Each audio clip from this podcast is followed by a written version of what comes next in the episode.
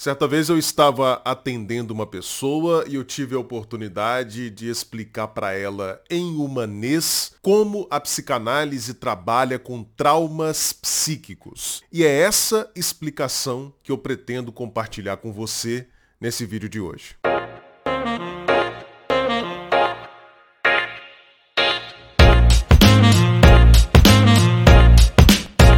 Primeiramente, a gente precisa lembrar o que é o trauma do ponto de vista psicanalítico. O trauma não necessariamente é, para a psicanálise, um acontecimento trágico, um acidente, a morte de uma pessoa querida. Pode ser isso. O trauma pode ser um acontecimento dessa natureza, mas Tecnicamente, o que nós chamamos em psicanálise de trauma é uma experiência indigesta, ou seja, uma vivência que o nosso aparelho psíquico não dá conta de digerir, de metabolizar, de compreender. E o que, que a nossa mente faz diante de uma experiência desse tipo, de uma experiência indigesta, que ela não dá conta de metabolizar? O que, que a nossa mente faz quando isso acontece conosco?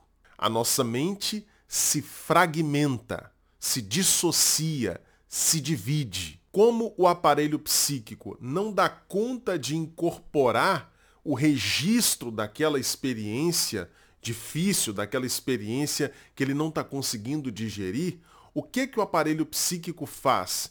Ele se quebra. Ele se quebra não por acaso. Ele se quebra para isolar o registro daquela experiência traumática. Ou seja, para fazer com que aquele registro que ele não está conseguindo digerir fique isolado, do restante da alma. Não entendeu? Então vou usar uma analogia aqui para ficar claro para você. Esse processo ele é muito parecido com aquele processo que a gente utiliza quando a gente compra uma costela e vai fazer a limpeza, entre aspas, dessa costela para poder assá-la. O que, que a gente faz? A gente pega a costela, tira aquela membrana, e tira também o excesso de gordura da costela. Por que, que a gente faz isso?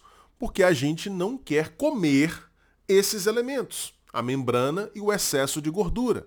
A gente quer tirar isso da costela que será assada. Da mesma forma, ao entrar no aparelho psíquico o registro de uma vivência que o aparelho não consegue metabolizar, que ele não consegue compreender, o que, que o aparelho psíquico vai fazer? Tal como a gente descarta a membrana e a gordura da costela, o aparelho psíquico vai tentar descartar o registro dessa vivência traumática. Então deixa eu dar um exemplo. Vamos supor que uma criança de 3 anos de idade ela sofre negligência por parte da sua mãe. A mãe deixa a criança sozinha, abandonada durante horas e horas do dia. Ora, a criança de 3 anos, ela não dá conta sozinha de entender essa experiência de estar desamparada. Ela não dá conta de ficar sozinha durante muito tempo. Ela vai se sentir abandonada e ela não vai conseguir entender por que, que isso está acontecendo. Por que, que essa experiência está se passando com ela? Então, o registro dessa experiência de abandono, o registro dessa experiência de desamparo, vai tender, vai tender a ser descartado pelo aparelho psíquico. A mente dessa criança vai fazer um esforço para separar essa experiência traumática do restante do psiquismo da criança. Agora, qual que é a diferença entre tirar a membrana e o excesso de gordura de uma costela e fazer esse processo de cisão, de fragmentação que acontece no nosso aparelho psíquico diante de uma experiência traumática. A diferença é que a nossa mente não tem como descartar o registro do trauma. Não dá para tirar o registro do trauma da nossa cabeça. Isso é impossível. Então o que, que vai acontecer? Esse registro ele não vai ser exatamente descartado, como a gente descarta o excesso de gordura e a membrana da costela, a gente joga no lixo. Não tem como jogar no lixo registros psíquicos. Então, o que, que vai acontecer? A nossa mente vai simplesmente manter esse registro separado, mas ele vai continuar dentro do aparelho psíquico ilhado, afastado. E aí qual que é o problema? O problema é apontado pelo nosso querido Raimundo Fagner, naquela música Revelação. Lembram? O Fagner diz: "Quando a gente tenta de toda maneira dele se guardar, sentimeado, morto, amordaçado, volta a incomodar. Sim, esse é o grande problema. O registro do trauma, ele não é separado e fica lá quietinho, ilhado, morto, amordaçado. Não. O nosso aparelho psíquico, ele tem uma tendência muito forte no sentido da integração. Então, o mesmo processo que levou o aparelho psíquico a separar o registro do trauma, porque num primeiro momento o aparelho psíquico tentou integrar esse trauma. Como ele não conseguiu, ele separou. Só que a tentativa de integrar, ela continua vigente. É como se a gente continuasse se esforçando para tentar entender a experiência traumática, para tentar digerir a experiência traumática. Então, no exemplo que eu citei, essa criança, embora num primeiro momento ela tenha dissociado o registro do trauma de abandono feito pela sua mãe, ela vai continuar sem perceber, inconscientemente, tentando compreender essa experiência. Então aquele registro traumático, ele fica tentando se reintegrar ao aparelho psíquico. E o aparelho psíquico fica tentando reintegrar aquele registro. E nesse processo, o que, que acaba acontecendo? Dor, sofrimento, adoecimento. Porque a mente não dá conta sozinha de reintegrar o trauma. Sabe por quê? Porque ela ainda não possui um lugar para ele. No caso dessa criança que eu estou citando como exemplo, ela vai precisar ter um lugar na sua mente para abrigar aquela experiência traumática. Ou dito de forma mais simples, ela vai precisar ter a capacidade de admitir que a sua mãe a abandonou, que a sua mãe a deixou desamparada. E isso é muito difícil. Mas a boa notícia é que existe a psicanálise. A psicanálise, sendo um tratamento que se dá pela via da fala, da linguagem, ela possibilita uma reintegração saudável do trauma. Mas aí você pode estar pensando, Lucas, mas é preciso realmente integrar esse trauma? Não seria melhor descartar completamente o trauma, assim como a gente descarta a membrana e a gordura da costela? Não, não.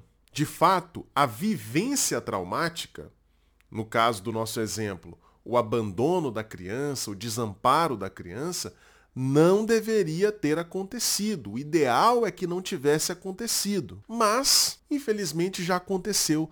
E o registro dessa experiência traumática está e permanecerá para sempre dentro do aparelho psíquico.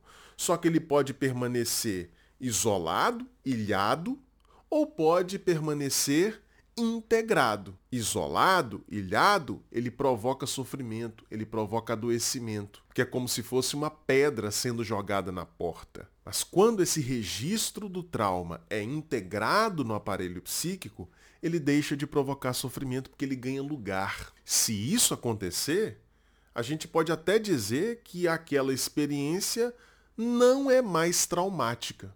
Porque a definição de trauma é justamente uma experiência que o aparelho psíquico não consegue digerir. Se ele consegue digerir, aquela vivência já não pode mais ser chamada adequadamente de traumática. Então, nesse sentido, o que a psicanálise possibilita é justamente desfazer o trauma pela via da palavra. A psicanálise promove essa metabolização do trauma porque estimula o sujeito a dar nome para esse trauma, a simbolizá-lo, ou seja, a dar a ele um assento legítimo, um lugar legítimo na mesa oficial do psiquismo. Assim, ao invés de voltar a incomodar, como diz a música do Fagner, o registro do trauma, agora sem mordaças, pode se fazer ouvir, pode ser escutado. não mais pela via da dor, do sofrimento, da angústia, do adoecimento, mas pela via da palavra. Agora, eu quero ouvir você, como paciente ou como profissional de saúde mental. Você já conseguiu visualizar esse processo? Esse processo de transformação do trauma em palavra? De metabolização propiciada pela fala, pelo processo de elaboração, pela simbolização que envolve o trabalho psicanalítico? Você já tinha se dado conta disso? Coloque aí nos comentários que eu quero ler a sua experiência. E se você chegou até o final desse vídeo, eu suponho que você goste de psicanálise. Isso é verdade? Você gosta de psicanálise? se interessa por entender os conceitos, as formulações teóricas da psicanálise, por conhecer esse campo vastíssimo da teoria psicanalítica? Então, se esse é o seu caso, eu tenho um convite para fazer para você. Você já ouviu falar na Confraria Analítica? A Confraria é uma comunidade online que eu criei voltada para o estudo sério, rigoroso e profundo da teoria psicanalítica. Nós já temos mais de um ano de comunidade, mais de 600 membros dedicados ao estudo, ao aprofundamento na teoria psicanalítica. Como é que funciona essa comunidade? Quem se torna membro da confraria ganha acesso imediato a uma aula ao vivo toda semana comigo. Toda segunda-feira às 8 horas da noite nós nos reunimos para estudar algum texto clássico do campo psicanalítico. Se você está assistindo a esse vídeo na data de estreia, ou próximo da data de estreia, o próximo texto que nós vamos começar a estudar na confraria é o texto do Sandor Ferenczi, Confusão de Língua entre os Adultos e a Criança, um texto polêmico, riquíssimo. Nós vamos começar a estudar toda segunda-feira às 8 horas da noite. Quem está na confraria, quem se torna membro, também ganha acesso às gravações de todas as aulas anteriores. Então nós vamos agora para a sexagésima aula e todas as aulas anteriores estão disponíveis na plataforma para quem se torna membro. Além disso, se tornando membro, você ganha acesso também a várias aulas especiais, Juntando tudo, nós estamos totalizando quase 200 horas de conteúdo sobre teoria psicanalítica. Para ter acesso a todo esse material, a todo esse conhecimento, provavelmente você pagaria aí em outras instituições, em outras plataformas, milhares de reais. Mas o que você vai pagar para se tornar membro da Confraria Analítica é apenas o valor de R$ 39,99. Só isso menos do que uma pizza. A proposta é, de fato, democratizar o acesso ao conhecimento psicanalítico.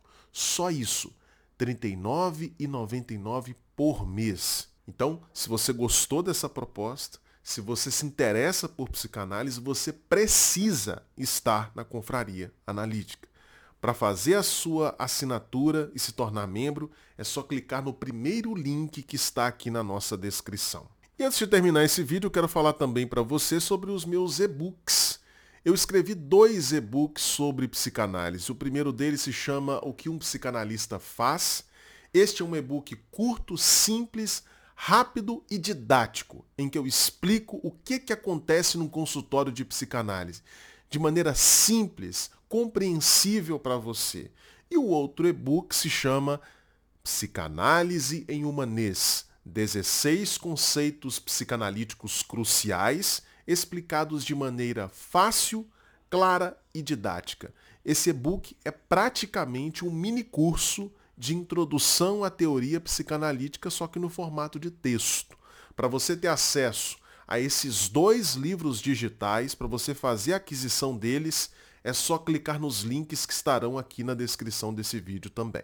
Bom, e se você gostou desse vídeo, não deixe de dar aí o seu like, não deixe de fazer um comentário sobre o tema, fale as suas percepções, coloque sugestões para próximos vídeos e não deixe de compartilhar esse vídeo com os seus amigos mande aí nos seus grupos de WhatsApp, compartilhe esse conhecimento. Me ajude a propagar a boa informação científica aqui na internet. Beleza? Eu conto com você e aguardo você no próximo vídeo. Um grande abraço.